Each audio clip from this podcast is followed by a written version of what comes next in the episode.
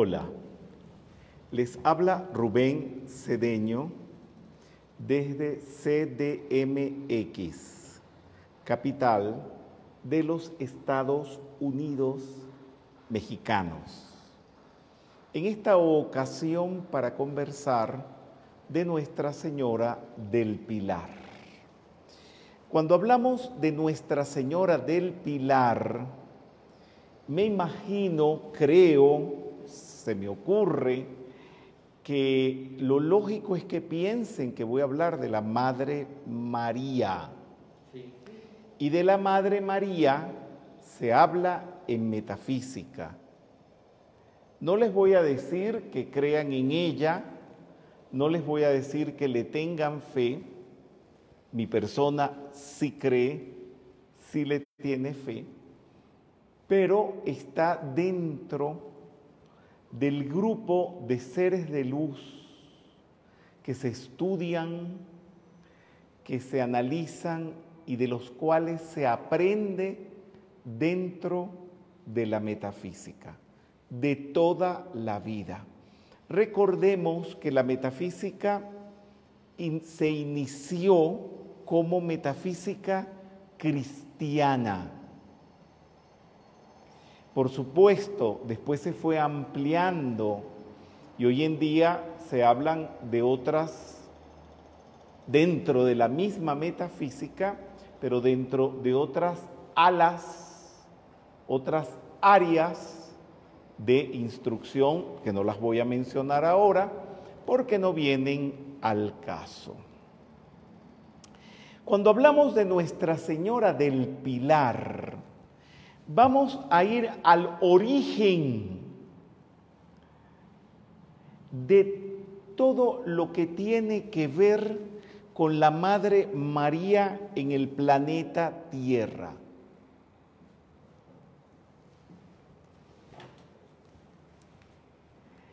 Todo esto está en el libro llamado María, que Dios ha tenido a bien en permitírmelo escribir. Y en parte de un libro llamado Memorias de la Madre María, pero no completamente, porque solamente algunos fragmentos de lo que vamos a hablar, a instruir sobre la Madre María, están en el libro Memorias de la Madre María y a plenitud con toda la información, lo van a encontrar en el libro María. Jesús le dijo a sus estudiantes, id por el mundo y predicad el Evangelio a toda criatura. ¿Qué pueden interpretar de eso? Vamos a ver qué pueden decir.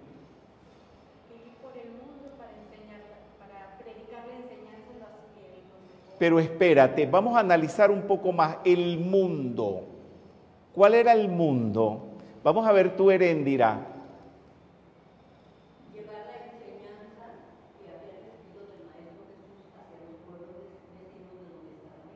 A los vecinos. Los vecinos eran Ciro, Tirón, Egipto. Espérense un minuto.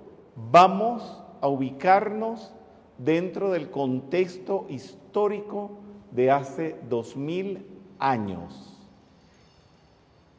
¿Qué contenido tenían estas palabras? ¿Qué era lo que les estaba diciendo? Dentro del contexto histórico del momento. Vamos a ver, tú. Que, eh, los discípulos expandieran la enseñanza del Evangelio a todos los países que pudieran, ¿no? Estuvieran a su alcance y más allá de eso. ¿Y habían países en aquel entonces? Lo que estoy es instándolos a pensar. Es importante pensar y ubicarse. Dime tú. ¿Se podría decir que a la humanidad? Y estaban incluidos los aztecas y los mayas. Te pregunto. No, ¿por qué? ¿Y qué quiere decir por la época?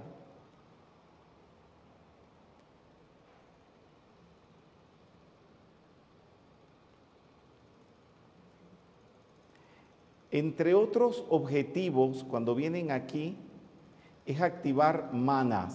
¿Saben lo que es manas? ¿Qué es manas? ¿No saben lo que es manas? La inercia. Manas. ¿Ah? Manas, manas es mente. El- Sí, a poner a girar la ardilla. la mente. Señores, en esa época el mundo era solamente Europa, parte de África, Medio Oriente y Oriente. Cuando les dijo ir por el mundo y predicar el Evangelio, no estaba incluida América. Ese mundo era un mundo muy limitado. Ustedes fueron a la escuela y me imagino que la educación se la dieron completa y les hablaron cómo era el mundo antes del descubrimiento de América realizado por Cristóbal Colón. Y precisamente hoy es un día, hoy es 12 de octubre, en que se conmemora el descubrimiento de América para la época lo han querido disfrazar de diferentes maneras, lo han querido minimizar, lo han querido borrar, pero no pueden. Sobre todo porque hay una información en que se afirma relaciones de el maestro Saint-Germain con Cristóbal Colón. Bien. Así que ese mundo de hace dos mil años era ir por todo el mundo, pero no era todo el mundo conocido actualmente. No tenían noción de los Estados Unidos de Norteamérica, no se tenían nociones de países, sino del imperio romano, del imperio eh, o la dinastía china, los imperios en la India, los emperadores hindúes. El conocimiento es para usarlo. Lo que nos diferencia de los animales es pensar, razonar, tener reacciones lógicas. En todo piensen en la lógica. Cuando no se tiene lógica, no se está a la altura de los pensamientos inteligentes y de las deducciones inteligentes. Esto es importante, esta parte de la charla, porque vamos a ir a otras que se desprenden de esto.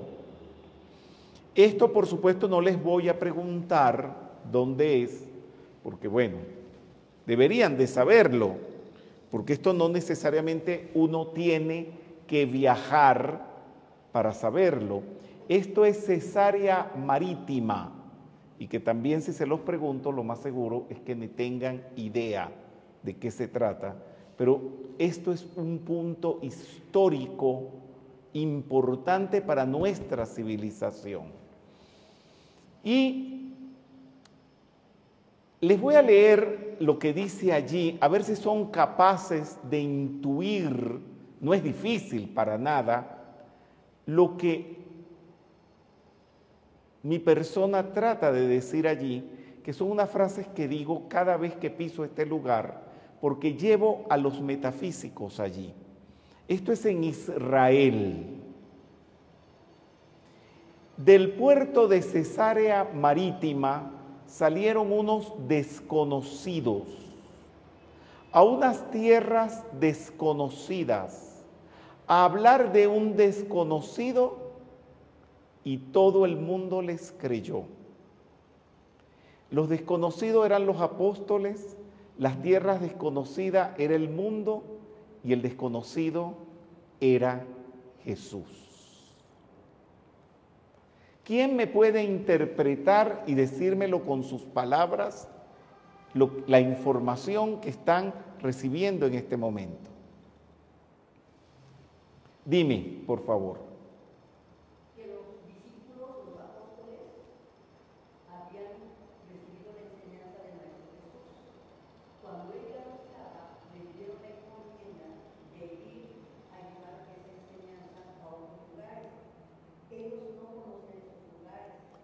la enseñanza.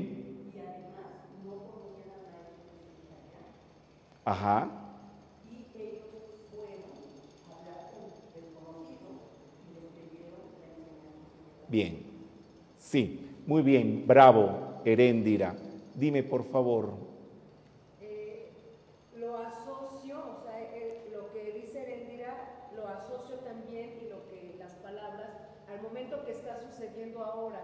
Ajá, muy bien.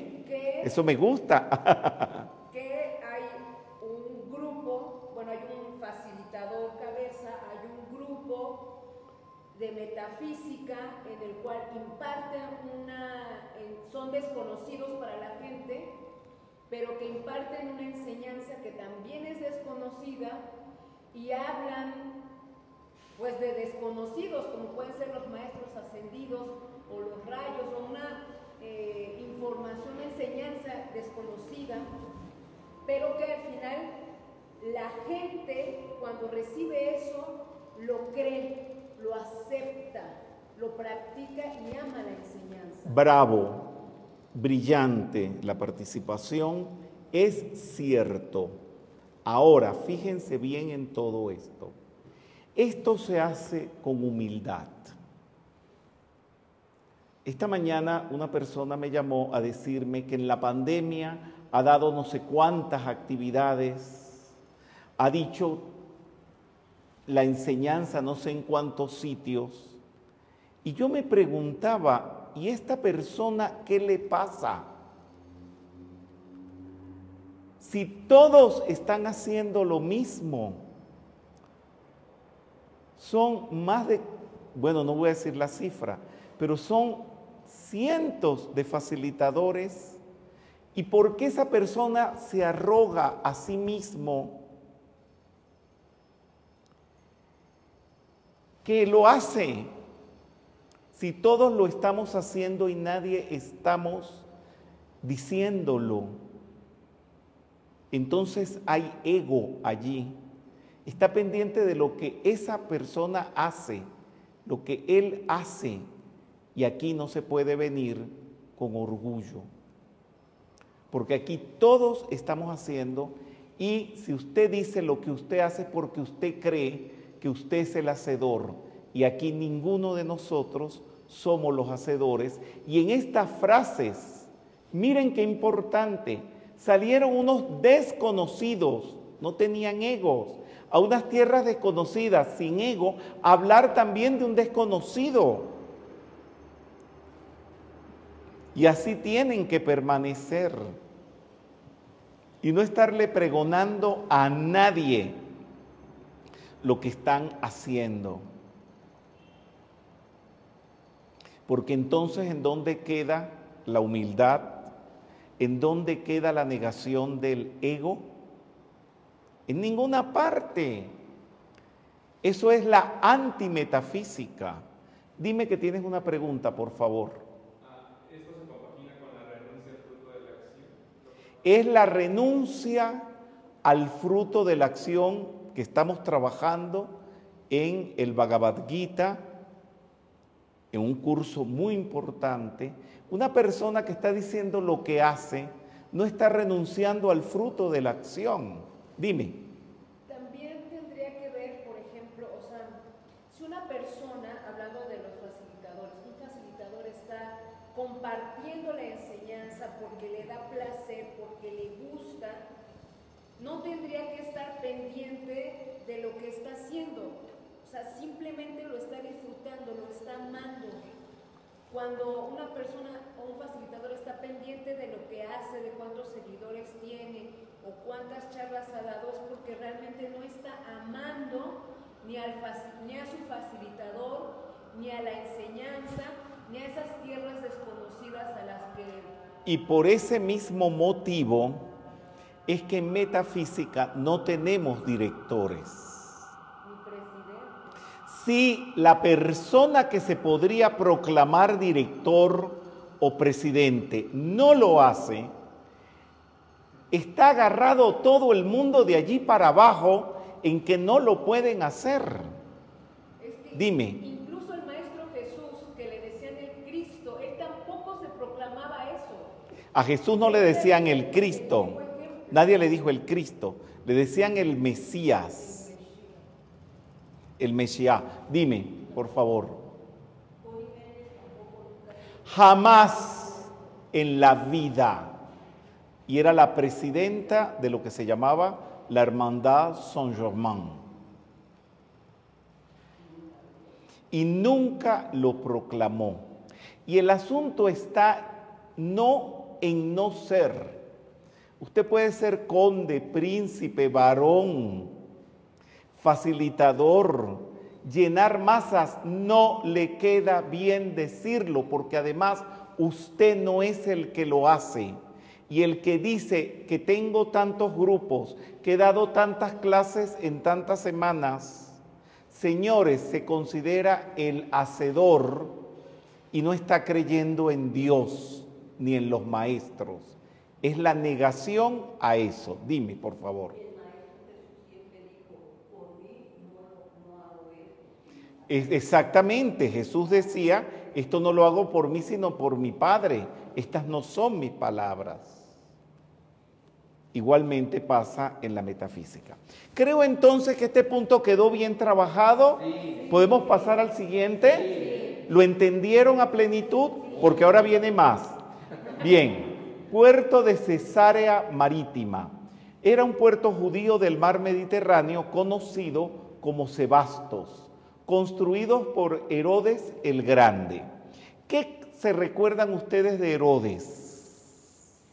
Pues que fue el que en- encabezó la, pues, la matanza de los recién nacidos cuando el Maestro Jesús llegó a la encarnación. Sí, muy bien. Para la matanza de los niños. Ajá, ¿qué más? Persiguió al Maestro Jesús. Entonces, en síntesis, ¿cuál es la opinión que se tiene sobre Herodes? Que era malo. Que era malo. Bien, prepárense porque se van a asustar. Pues para los judíos y para la historia no era malo. Construyó grandes obras que todavía permanecen. Fue un hombre que marcó la historia positivamente, pero para los cristianos, por haber declarado la persecución a los inocentes, como se dice, pues quedó mal parado. Pero también fue el que construyó el templo de Jerusalén. Los restos que quedan del templo de Jerusalén son de Herodes. O sea que depende del lugar por donde se vea, para algunos es muy malo y para otros muy bueno. Esto todo es del siglo I. ¿Cuál es el siglo I? Del cero al cien. Sí, pero ¿cuál es históricamente? No, después de la crucifixión. ¿Ah? Después. A partir del nacimiento de Jesús. Muy bien. Entonces, esto está entre el puerto de Cesarea Marítima, está entre Haifa y Tel Aviv. Debía haberles puesto el mapa, les puse otros mapas, pero este no. El más grande de su época.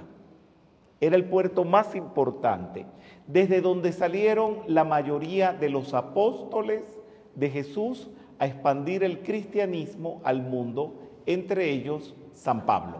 Salieron de ese puerto. Vamos para atrás. Vamos para atrás. Perdón. Ahí está. Estas son, esto es lo que queda. Y por eso siempre llevo a los metafísicos a este lugar, por la importancia que tiene. Y así se veía en su época. Y aquí la Madre María salió con el santo grial porque el Maestro Jesús le encomendó que el santo grial lo llevaran a Glastonbury. Es en Inglaterra.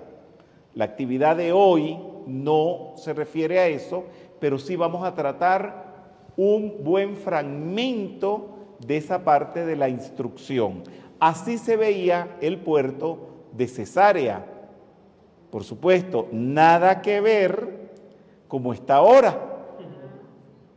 Pero quiero que pongan su atención en eso, porque en una barca igualita que esas que ustedes ven allí, salió la Madre María con José de Arimatea. ¿Alguien se acuerda qué participación tuvo José de Arimatea en la vida de Jesús?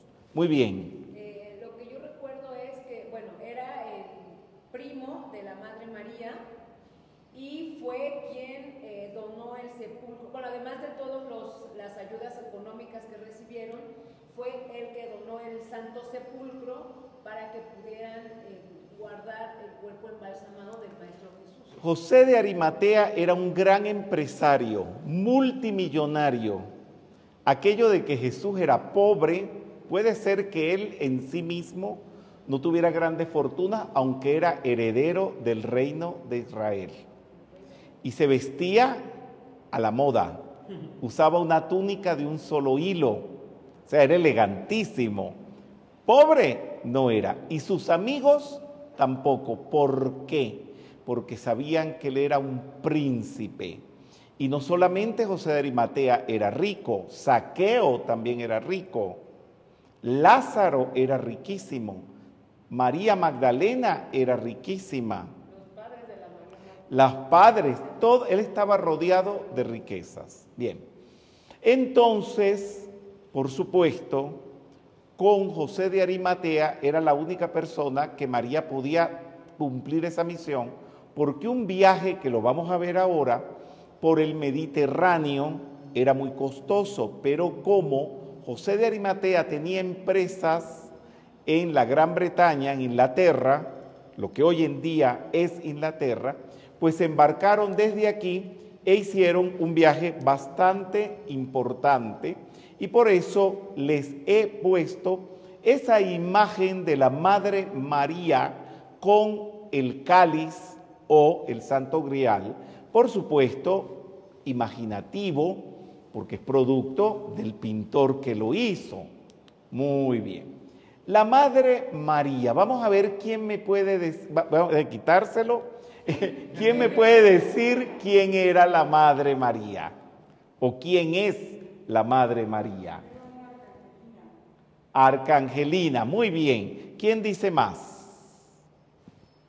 Dime. Pues una judía que fue la madre de Jesús. Ah, pero porque lo leíste. Vivaracho. Vivaracho. Bien, no importa. Pero, pero desde pequeña ella era una vestal, se había consagrado en el templo de Salomón precisamente. Y no, para- exactamente, muy bien. Fue una judía devota. Ella ascendió sin saber nada del cristianismo, ni del rosario, ni de nada de eso, ni de la misa, ni de, ni del Ave, bueno, sí, el Ave María sí la conoció, porque el Ave María son fragmentos de lo que le dijo el arcángel Gabriel, ¿verdad? Y lo que ella le dijo a su prima eh, Isabel, exactamente. Madre del Maestro Jesús, quien le sostuvo su concepto, a quien ella le sostuvo su concepto inmaculado, para que fuera el ejemplo visible de un Cristo despierto encarnado. O sea, la Madre María le sostenía a Jesús el concepto inmaculado. Ella encarnó el aspecto maternal de la divinidad, o sea, de la Madre Divina Cósmica, y del concepto inmaculado, ser angélico del quinto rayo, complemento del arcángel Rafael, encargada del entrenamiento de los elementales, de todos los elementales de la tierra, para hacer las rosas. Por eso el otro día vi unas rosas, habían unas mar... Las rosas cuando se marchitan hay que besarlas, darle las gracias, a los elementales que le han hecho y votarlas. Siempre hay que darle las gracias. Y las que están bien, en perfectas condiciones, hay que seguirlas poniendo en el altar. Y el otro día me dio pena que vi arrumadas, arrumbadas, unas flores que estaban en perfecto estado. Señores, piensen en la Madre María, que las ha hecho con sus manos. ¡Wow! dice él. Sí. La Madre María ha entrenado a los elementales que han hecho esas flores. Y cumplió la Madre María la misión en la tierra de traer a la encarnación el cuerpo del Maestro Jesús. La Madre María subió el Calvario siendo la Madre de Jesús y siendo la madre de toda la humanidad. Qué bello es eso, ya que allí recibió su iniciación convirtiéndose en una acepción de la Madre Divina Cósmica, encargada de formar el corazón de todos los seres humanos. Qué grande, ¿no? Que vienen a la encarnación para que sea el corazón el cáliz sagrado del santo ser interno propio. O sea, ella lleva ya el cáliz en sus manos, que es el cáliz de nuestro corazón. Su patrón electrónico es la rosa blanca. Su llave tonal se encuentra en el lead de Franz Schubert, Ave María, y es miembro del Tribunal Kármico. Tiene su retiro etérico sobre Tierra Santa y su templo del Sagrado Corazón sobre Innsbruck, en Austria. Entonces tenemos que el Santo Grial es la copa donde Jesús bebió en la última cena. También representa la conciencia despierta y el ser interno activo. También representa el Dharma, el vacío, el gran silencio o suñata. La ópera Parsifal de Richard Wagner es una apología del Santo Grial. Y aquí tienen una representación muy a propósito de la fusión entre el Cristo interno con la llama triple y la copa que es el grial. ¿Han entendido un poco esa asociación? ¿Qué me pueden decir? Dime, Heréndira.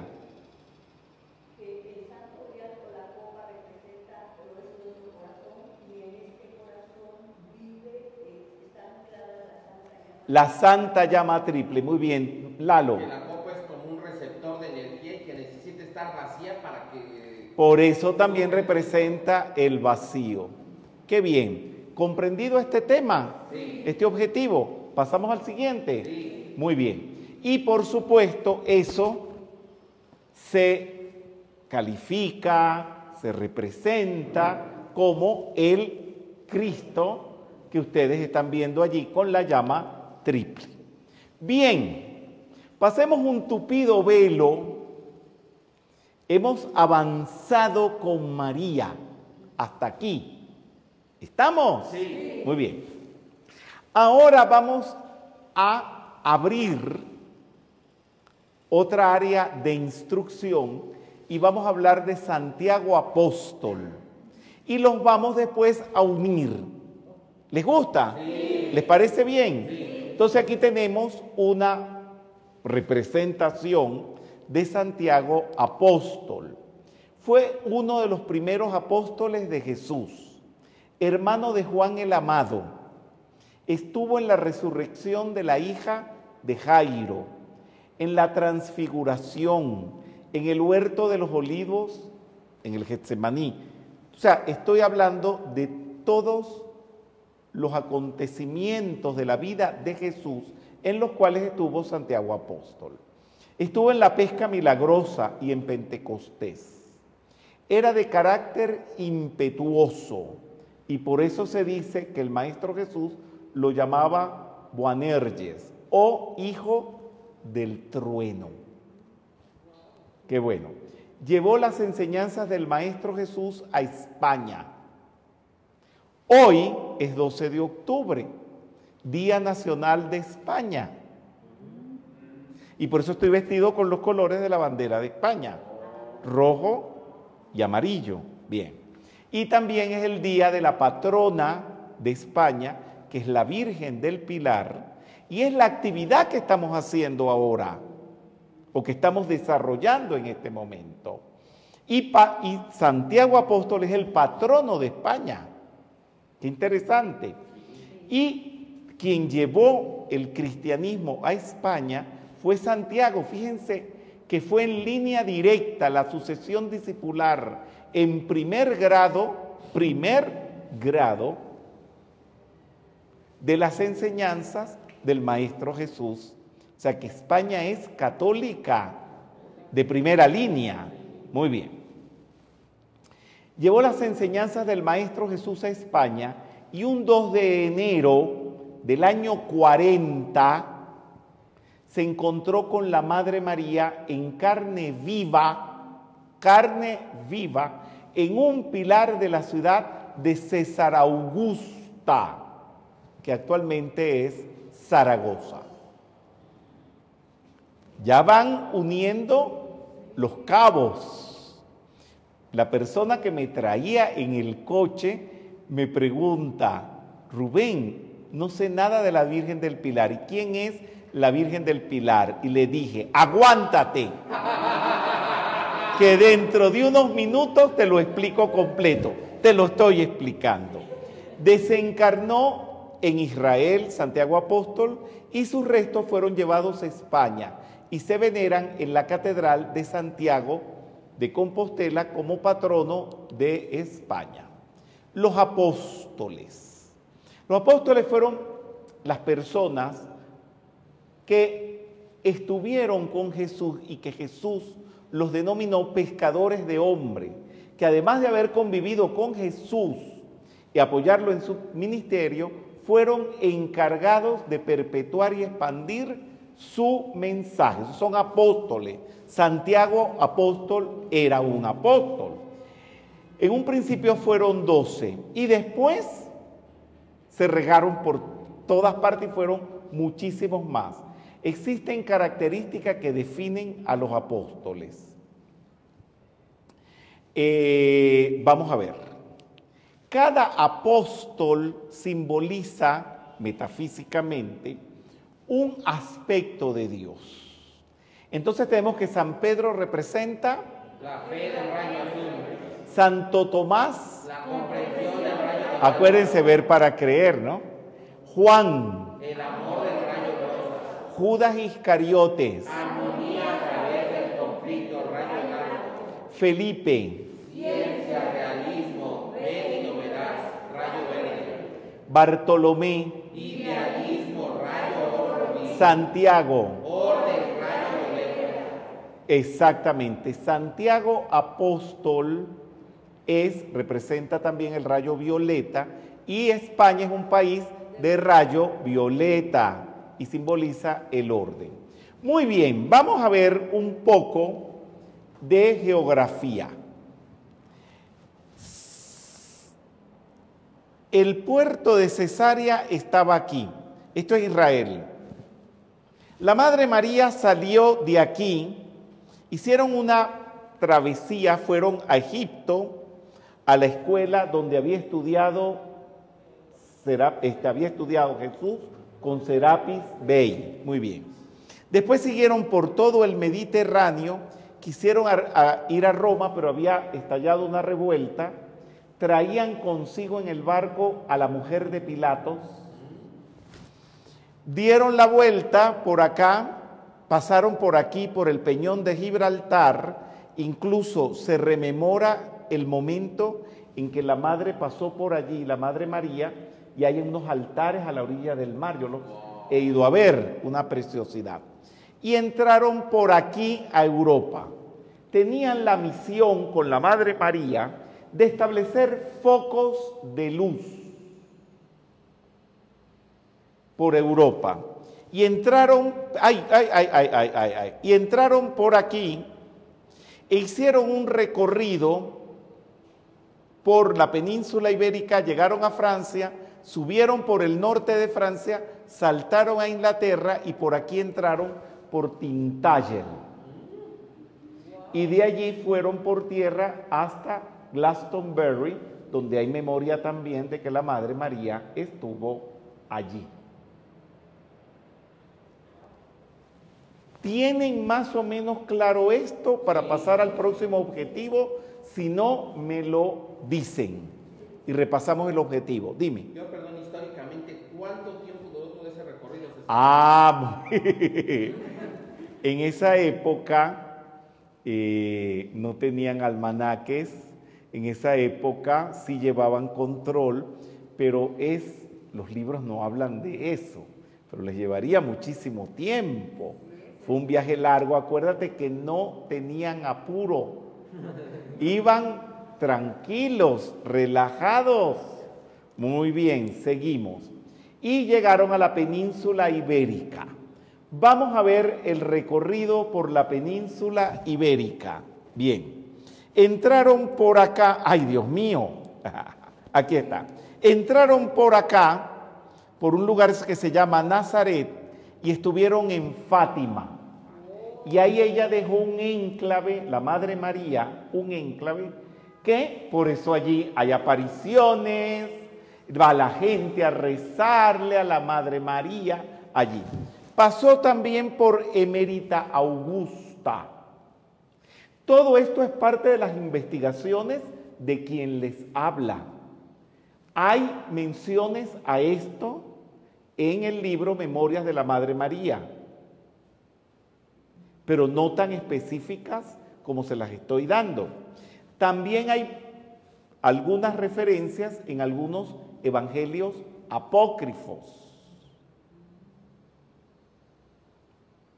Pero la historia armadita, como se las estoy presentando, la tuve que hacer, hacer mi persona, investigando por todos estos sitios y de emérita, estoy diciéndole los nombres antiguos.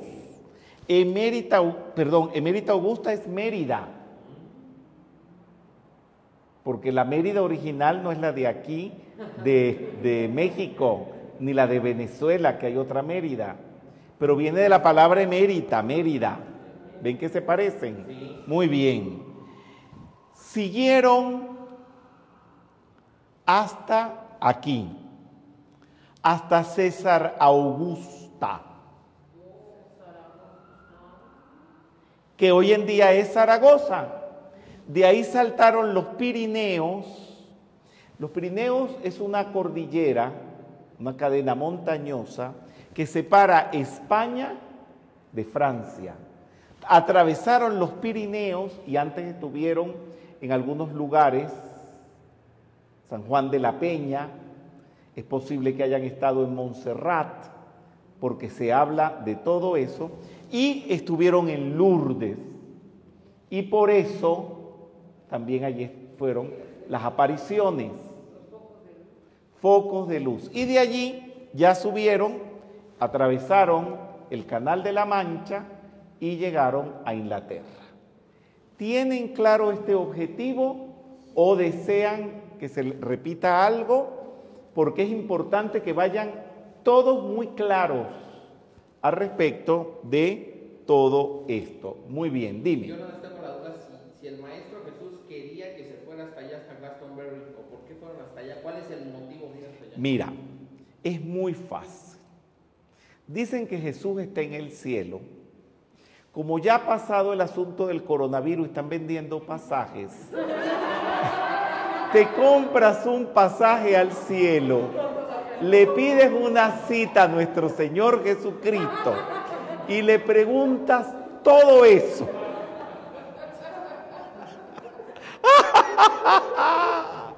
El Maestro Jesús le encargó esa misión, pero espérense. Eh, Ustedes quieren que yo les diga la hora, el minuto, en qué hotel durmieron, qué fue lo que comieron, el menú del restaurante. Este, me encantaría poderlo hacer, pero esos detalles son intrascendentes. Ajá, dime. Eh, el Maestro Jesús cuando estuvo encarnado hizo ese recorrido. Ven acá. Los evangelios se escribieron 40, 50, 60 y hasta 70 años después que Jesús desencarnó. San Juan dice que lo que él escribió en el Evangelio es nada en comparación con lo que podía haber escrito. Pero en ninguna parte se habla que él haya hecho ese viaje.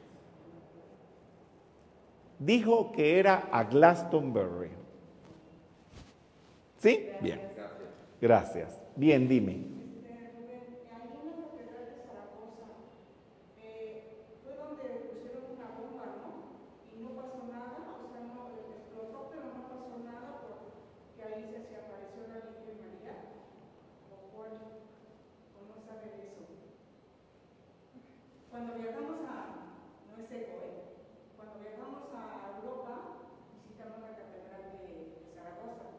Ajá. Bien. Ajá. Sí. Sí. Bien. Bien. Lo que pasa es que tú fuiste hace unos años y yo estoy hace dos mil años atrás. No sé si se han dado cuenta, ¿verdad?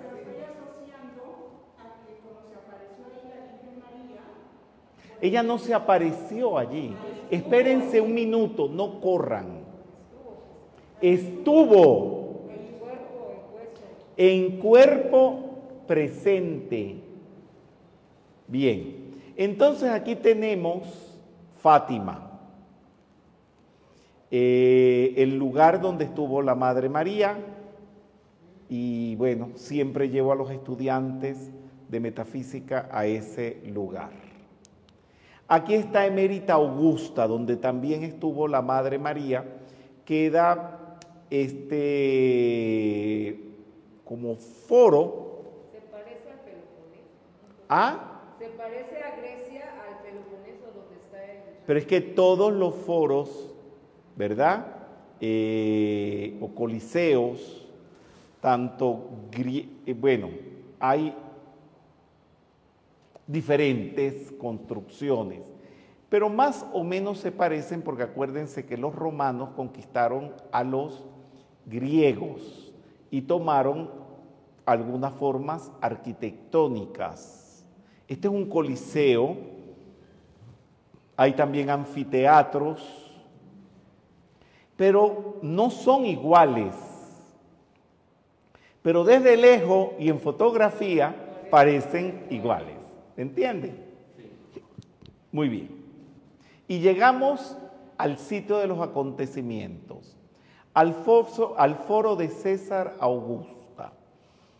Dios me ha permitido conocer esto muy bien, todas las excavaciones que se han hecho de esta ciudad donde estuvo la Madre María, los conozco al dedillo, piedra por piedra, porque Anualmente voy allí a dar conferencias y en las mañanas me voy a recrearme humildemente pero gozoso de los lugares donde estuvo la Madre María porque se han excavado totalmente. Bien, y aquí estoy, en parte de las murallas, es un selfie, no me gusta mucho estar tomando selfie, pero dije, cuando dé la conferencia tengo que enseñarle las murallas de la ciudad que atravesó la Madre María. Y dentro de la ciudad había un pilar. Y en ese pilar convergieron la Madre María y Santiago Apóstol. Yo les dije que iba a venir un momento donde yo les iba a unir las dos historias y un pilar romano. Ese pilar se sigue conservando hasta el día de hoy. Y bueno, ¿cómo sería? No me pregunten si la Madre María estaba sentadita, recostada del pilar, o estaba así, o, estaba en cunclillas, porque ustedes quieren que yo les explique todo. Pero bueno, me puse a buscar una foto que fuera la más realista al respecto de eso. Y miren, encontré esta que me parece así como que la Virgen se estaba montando arriba del pilar, pisándolo, y Santiago Apóstol. Muy bien. Los mismos habitantes de Zaragoza dicen, la Virgen, tú le dices que apareció la Virgen, te dicen que no, te corrigen, como te corregí yo. La Virgen, ellos te dicen, estuvo aquí en cuerpo mortal. Espérate. Pero así como ellos me corrigen y me regañan, yo también los regaño. Y les digo, sí, pero no fue en cuerpo mortal porque ella no se murió. Ella fue asunta. Entonces lo que digo yo, en cuerpo carnal. Ya están uniendo todo eso. ¿Y por qué se le llama la Virgen del Pilar? Lupis, ¿se están satisfaciendo tus deseos de saber? Con lujo de detalles. Y hoy en día, pero hoy en día no, ya hace siglos, se le construyó esta basílica, que es una preciosidad al lado del río Ebro. La ciudad antigua está debajo de la basílica. Y hoy en día han perforado todo y uno se mete por las callecitas. No me estén preguntando ahora si vendían elote, si vendían tortillas y si bailaban jarabe tapatío. Porque a los que me están viendo en la transmisión ya vieron lo pinche que son estos mexicanos haciendo preguntas. Quieren que yo les diga hasta lo que comía la Madre María. Bien. Ay, ya que voy a llorar. Pero no de rabia, voy a llorar de emoción porque esta foto es muy, muy tremenda. Miren para que vean, pero pónganme mucha atención. Este es el altar donde está el pilar. El pilar, ay no, perdón. El pilar es este. Mírenlo aquí. No lo han movido desde hace dos mil años. Aquí está Jesús y aquí está Santiago como viendo a la Virgen. Todo esto es en mármol, en bronce dorado, en oro, diamantes. Eso es una preciosidad. ¿Te acuerdas o no te acuerdas? Bien. Y uno se puede ir por detrás y te dejan besar el pilar. ¡Wow!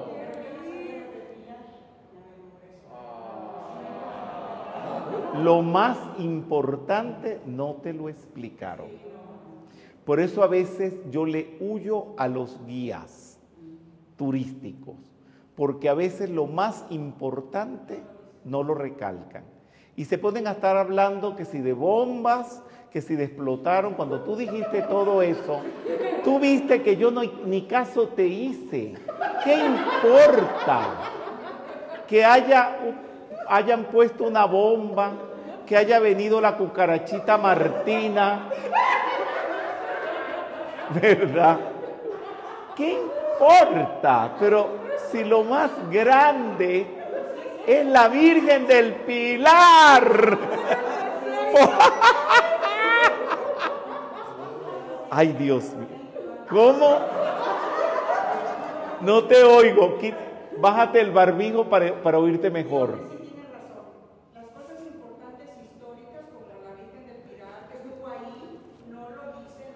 que es lo más grande. Mira que sí es importante que ya dentro de algunos minutos voy a tener, ya tengo una hora hablando y no termino. Muy bien. Yo no sé de qué se ríen, si esta es una clase muy seria.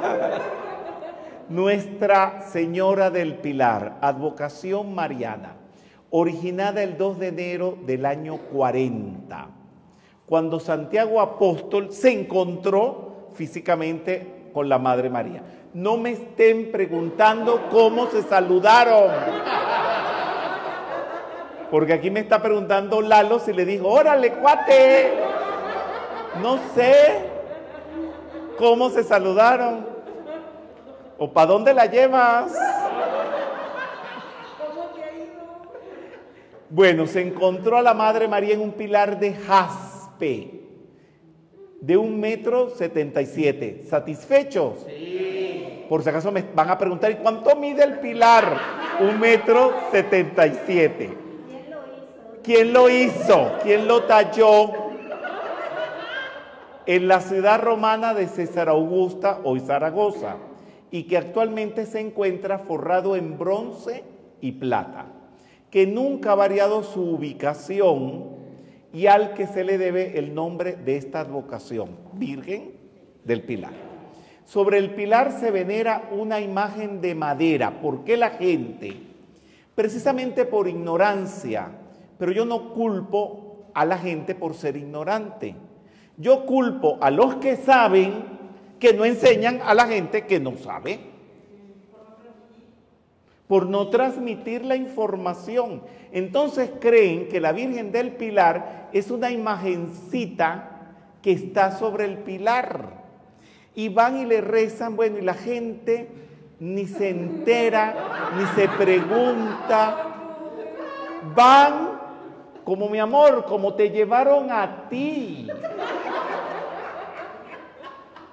Es que me da pena que le hagan eso a la gente. ¡Qué horror! Están oyendo los mañicos. La gente de allí se le dice mañico.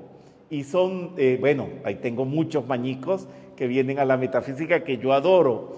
Pero Encarna y Jorge Asensio, que los adoro, me están oyendo. Que llevan a la gente y no les explican bien las cosas. Muy bien. Sobre el pilar se venera una imagen de madera dorada de María de 36 centímetros. Esto lo puse aquí para los mexicanos que viven preguntando, ¿y cuánto mide la Virgen? ¿Y quién la hizo? Es de estilo gótico, del siglo XV. O sea, que pasaron cuántos años, casi 1500 años desde que sucedió allí el encuentro de María con Santiago Apóstol hasta que hicieron esa estatuica. Está atribuida a Juan de la Huerta. ¿Oyeron? Porque empiezan los mexicanos. ¿Y quién la hizo? Juan de la Huerta. ¿Quién la hizo? Juan de la Huerta. La actual basílica, entre sus múltiples transformaciones, se ha transformado muchas veces, la actual es de estilo barroco, en la que trabajó el pintor y arquitecto Francisco de Herrera el Mozo. Y allí está el pilar, el pilar desnudo, porque suelen ponerle una vestimenta alrededor del pilar. Y con un aura hermosa, como la están viendo, y estrellas con diamantes. El cuerpo causal es el cuerpo causal. Bien. Y aquí está la estatuilla original de la Virgen, que me parece que es un detalle hermoso. Y miren la carita. Virgen gótica. Muy bien. Y si tú quieres, te puedes traer estas cinticas que tienen el tamaño de la Virgen. Y si alguno de ustedes me ha acompañado al aeropuerto o me ha ido a buscar al aeropuerto, mis maletas están marcadas con las cintas de, con que está medida la Virgen del Pilar en Zaragoza. Son de allí. Porque encarna, eh, este, la esposa de Asensio, se ocupa de todos los años suministrarme estas cintas con la medida de la Virgen. Y cuando me quedan algunas por allí, a los que estén a mi lado, que vayan a viajar, se las doy para que se les proteja la maleta con la cintica de la Virgen del Pilar. Es, ah, no, eso es una belleza. Son unas historias bellísimas.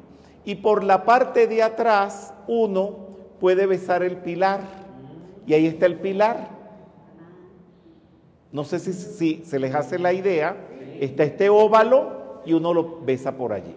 Muy bien.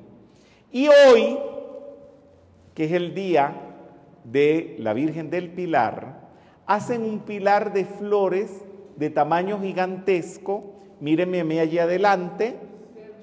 Y miren lo grande que han hecho el pilar y arriba la Virgen de flores. Y no me vayan a decir chauvinista y no me vayan a decir exceso de patriotismo, pero lo que tiene en el centro es la bandera de Venezuela. Mírenla. ¿La están viendo? Mírenla. Qué bien. También puede ser la de Colombia, pues tenemos los mismos colores. Muy bien. Seguimos. Bien. Empecé por la Madre María. Seguí por Santiago. Después los uní y ahora los volvemos a separar. La Madre María siguió toda una historia que cuando hablé de la asunción de María, se las hablé. Todo como ella regresó a Israel y todo lo que pasó. La, la actividad se llama Asunción de María, que la dimos el día de la Asunción de María. Y no me voy a ir entonces con ella. Voy a acompañar un poquito a Santiago Apóstol. Santiago Apóstol los restos los terminaron llevando a Santiago de Compostela. Y ustedes pueden ver aquí donde queda Santiago de Compostela, al norte, norte, norte de España. Y desde que lo llevaron allí, de toda Europa empezó a viajar gente a Santiago de Compostela. Y los sitios de peregrinajes más grandes de toda la Edad Media fueron Jerusalén, por razones obvias, y Santiago de Compostela. Bien, tuve la fortuna que en mi juventud, después que me gradué, obtuve una beca de los bancos Pastor de España que me otorgaron el privilegio de irme a estudiar a la Universidad de Santiago de Compostela canto español, canto académico, no burlería ni flamenco, sino canto académico y viví allí. Uy, ¿cómo hago para quitar esto?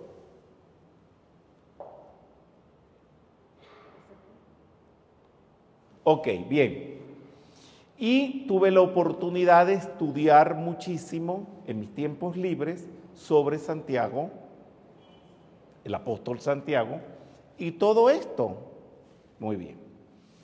Y hacen el camino a pie para llegar a Santiago y cuando uno llega allí, uno pasa por el pórtico de la gloria, que ya se los voy a enseñar, te ¿cómo se dirá cuando uno con el botafumeiro, con el incenciario, le echan el humo? La palabra es lo que estoy preguntando. En castellano todo tiene palabras. A lo mejor eh, María Alicia Lizalde me va a decir la palabra si me está viendo, porque es castellano, pero como es una palabra que no se usa, cuando uno lo inciencian, será, no sé, bien. Con el, lo van a ver ahora también, y se canta el canto de Ultrella. Y mi persona participó de todo el ritual por haber sido un becario de la Universidad de Santiago de Compostela y recibí todo ese ritual ya van a ver parte de eso, que se hace frente a los restos de Santiago de Compostela. Quiero eh, que sepan algo. Bien, cuando uno viene de Francia, tuve el caso hace un mes, dos meses, de un estudiante de metafísica, lo puedo nombrar porque no hizo nada malo, eh, Nicolás Terrapón, el que lleva la metafísica en Suiza, él tuvo un sueño donde le dijeron Camino de Santiago y lo tomó. Cuando se viene de Francia, este Francia, se toma el Camino de Santiago y se entra a España por el norte, por San Sebastián. Bien, cuando se viene del sur se viene de Granada. Se tardan meses a veces caminando. Y él, imagínate, venirse desde Suiza y le tuve que orientar, le dije, tómate un avión hasta la frontera con España y ahí agarra el camino. Y lo hizo y quedó fascinado porque esto hace un trabajo interno, es como un camino iniciático. Y todo lo que ustedes ven aquí son los diferentes caminos, viniendo desde Portugal, viniendo desde Francia, viniendo Roncesvalles. ¿Me van entendiendo? ¿Y ¿Quieren alguna aclaratoria sobre este objetivo? ¿Lo comprendieron completamente o qué? Ay, como que ese sí está muy pobrecito. Muy bien, Yo dime. tengo la duda, van caminando, pero van cantando, van rezando. Ok, van caminando. ya. ¿Viste cómo son? ¿Y qué comen? ¿A qué hora comen? ¿Verdad? ¿Ah? ¿Cómo? ¿Y dónde duermen y qué hacen de noche? Porque él es muy capaz de preguntarme esa cosa. Te cuento todo. El camino está marcado en el piso hoy en día. En aquella época, en la Edad Media, no. Y van caminando y hay hospedajes, hay puestos de comidas, hay de todo. Es precioso. Hay quienes rezan, hay quienes cantan y se desarrollaron cantos en la Edad Media que se preservan hasta el momento como el canto de Ultrella. Sí, mi vida. Comenta Fernando Candioto eh, que es insensar. Y, ay, gracias Fernando. ¿Ves? Y, es mejor preguntar, incensar. Ahora déjame conjugar el verbo. Cuando uno llega a uno lo incens, lo incendian. Lo incensan. Nosotros, ¿ah? No, no, no, mi. ¿Cuánto sabes tú de castellano? Nosotros, incensamos nosotros, pero cuando es a uno lo incensan. Fernando, auxíliame. Elizalde, ayúdame. Ah, ¿Cómo? Nos inciencian. Puede ser. Es que como es un verbo que no se usa, ¿quién usa eso? Y luego es hiper irregular, pero muy irregular. Hay que decir que nos echan humo ya. No es humo, es incienso, por eso es que el problema del, del idioma. Ajá. Dice Fernando, yo incienso. Nada más a decir eso. No, cuando es así, la, la conjugación del verbo que yo quiero es nos inciensan. Si estaría correcto decirlo así. Gracias por todas las ayudas que me dan. Muy bien, ya van a ver todo eso. Muy bien, seguimos. Había más preguntas. No hay más ninguna. Seguimos. Bien. Y aquí está la Catedral de Santiago de Compostela, adentro, pero bueno, en realidad Santiago está aquí abajo. No sé si lo han cambiado de lugar. Esta es una mezcla de estilos, comenzando por el románico, algo de gótico, algo de barroco, una mezcla de estilos. Y adentro se conserva, aquí al pasar la puerta, el pórtico de la gloria que es románico. Son 360 figuras en piedra que se están mirando en sintonía unas con otras. O sea, yo te miro a ti, tú lo miras a él, él te mira acá, y así se están mirando las 360 figuras. Y ahí está. El pórtico de la gloria son tres arcos, uno, dos y tres. Aquí está Santiago y adentro es que está el altar mayor y son 360 figuras.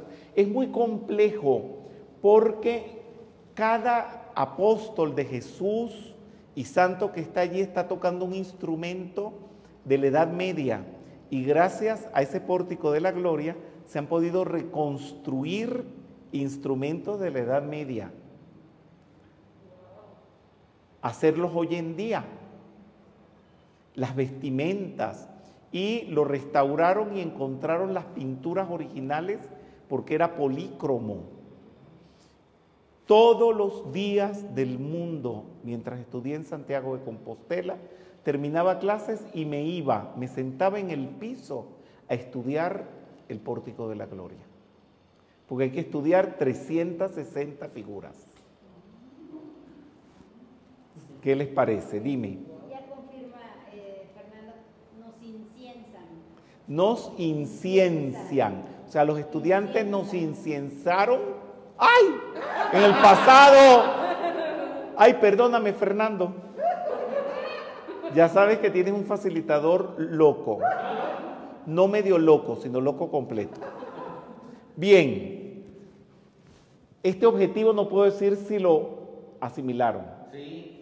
No, porque tendríamos Yo viví ahí y estudié y no lo he asimilado todavía. Es que te digo que la ignorancia es atrevida, ¿verdad? ¿Eh? La ignorancia es atrevida, pero si yo no lo he entendido todavía y me he leído no sé cuántas enciclopedias del pórtico de la gloria para saber de eso, eso es un curso universitario. Muchachito, Dios mío. Esto, ah, me hacen salir las canas verdes. Bien, muy bien, muy bien, muy bien. bien. Seguimos. Bien, miren qué belleza ese Santiago. Miren los cachetitos rosados. Eso fue después de la restauración. Yo me muero por volver ahora a verlo restaurado todo. Bueno, hagamos una excursión para allá. Claro, hacemos la ruta de la Madre María. Desde Fátima, ya lo hicimos, yo lo he hecho muchas veces con los metafísicos. Entramos por Fátima, vamos a César Augusta, seguimos a Zaragoza, subimos a Santiago de Compostela y vemos todo eso. Ah, ¿qué les parece? ¿Verdad que divino, rico, increíble? Muy bien. Entonces, allí está en el altar mayor otro Santiago y el asunto está que cuando uno llega, uno, lo- uno va por detrás y uno lo abraza y lo besa. ¡Ah! ¡Qué lindo, ¿no? Abrazar, sí. Bien. Y esta es la urna que contiene los restos. Es una urna de plata. Por supuesto, si ustedes investigan, dicen de todo. Que ahí no hay nada, que si hay, que si de verdad es, que si de verdad no es. Pero bueno, en esta actividad no me voy a meter en eso. Porque uno esto lo aprendí con una gran arqueóloga, mujer judía, nacida en Argentina, que trabajé con ella, con un grupo de metafísica que fuimos a Israel. Ella era la esposa del dueño de la agencia y querían los guías saber cómo eran mis explicaciones al respecto de toda Tierra Santa y ella se vino conmigo y era una arqueóloga muy culta y me dijo, Rubén, en todo lo que sea histórico van a haber dudas. Pero a la gente no le interesan las dudas. A la gente lo que quieren que les diga, y es verdad, aquí nació Jesús. Aquí murió Jesús. Porque uno va a ver eso. Y si usted va a Santiago de Compostela, es a ver la tumba de Santiago. Porque si te pones a investigar, pues entonces nada es nada. A lo mejor descubre que ni tu mamá es tu mamá. No, es verdad. No, sí, es cierto. Ah, que los cambiaron a los niñitos cuando nacieron y había otro changuito igual a ti y cuando la enfermera lo fue a llevar, lo cambiaron. Entonces dejemos la cosa como está. Mi mamá es mi mamá, tu mamá es tu mamá. Esa es la tumba de Santiago. El pilar es el pilar. Sobre todo hoy en día que todo lo cambia. Todo lo cambia. Muy bien. Y este es el Botafumeiro que gracias a Fernando Candioto y sus investigaciones lingüísticas en la Real Academia de la Lengua Española, puedo decir nos incienciaron. Miren el tamaño de eso. Entonces lo cuelgan y eso lo hacen este, balancearse por toda la catedral que aquello es y dicen que era para desinfectar a la gente en la Edad Media, porque venían los peregrinos, ¿verdad? Y habían una cantidad de pestes y pandemias. Pero tomé esta, este, perdón, tomé no, eh, eh, seleccioné esta foto porque da la relación de la escala humana con el tamaño del incienciario. Se llama bota fumeiro. O sea, el que bota, el fumeiro, pues. Y es de plata. Wow, muy bien. Bien. Nos fuimos con Santiago y ahora nos vamos a devolver a Zaragoza, porque vieron que esto era una actividad compartida entre dos seres, la Madre María Santiago, también entre dos lugares históricos, Zaragoza y Santiago de Compostela, pero como hoy es el día de la hispanidad, o sea, todos los que hablamos español, también lo estamos celebrando, todos los que fuimos conquistados por los españoles, es nuestro día hoy, es el día de la hispanidad. Eh, me quise devolver a Zaragoza y hablarles un poquitín de la jota. La jota es la forma musical que se baila en Zaragoza. Siempre he bailado la jota, me gusta, son unos pasos un poquito complicados con unos saltitos. Y Tomás Bretón compuso esta ópera. Eh, él fue un gran compositor español, no hace mucho que desencarnó, en 1923. Fue director del Conservatorio de Madrid y está entre el romanticismo, tienen que ver las actividades de metamusicología para que entiendan. Y como ya lo comuniqué, no lo voy a volver a comunicar. Él está entre el romanticismo, el verismo y el nacionalismo español. Cuando digo romanticismo no es una canción romántica, no es una ranchera. Es un periodo musical con unas características técnicas. Fue discípulo de Arrieta, el compositor de la ópera marina. En la ópera La Dolores, una ópera que él compuso, no sé, pero esto es popular lo que voy a decir ahora. Se han oído un paso doble que dice, si vas a Calatayú, pregunta por la Dolores que una pena la mató de penas sin sabores. Y por eso digo yo, el hijo de la Dolores. No lo han oído nunca. Bueno, dice, si vas a Galatayú, pregunta por la Dolores. La Dolores no tenía una vida muy santa, que digamos. Y yo fui a Calatayud y así como dice la copla, pregunté por la Dolores. y me dijeron, mire, yo no sé dónde está la casa de la Dolores, pero el PEP de su madre está en la otra esquina. y como siempre que voy, nunca sé dónde queda, me da pena preguntarlo, no me vuelvan a decir lo mismo. Los mañicos se deben de estar riendo ahí. Eh, hay el hostal de la Dolores y se compuso una J. Y quería cerrar la actividad escuchando la J de la ópera de la Dolores.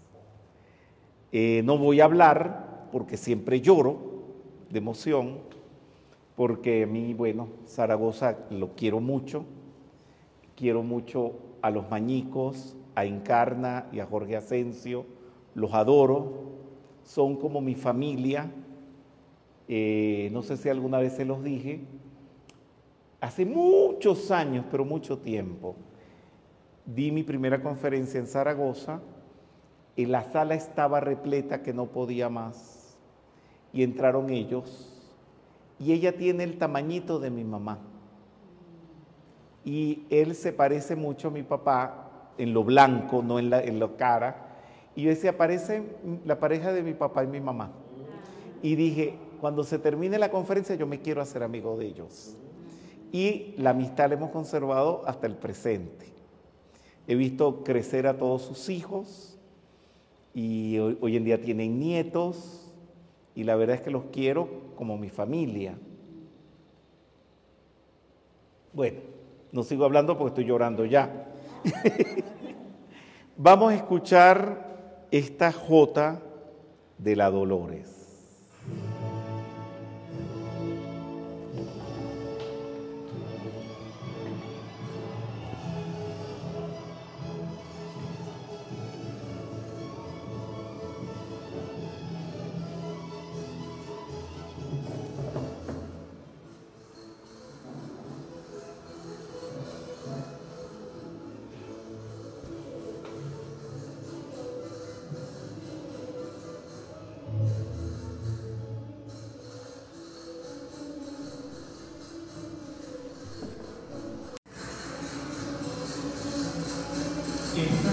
Es la llave tonal de la guardiana silenciosa de Zaragoza.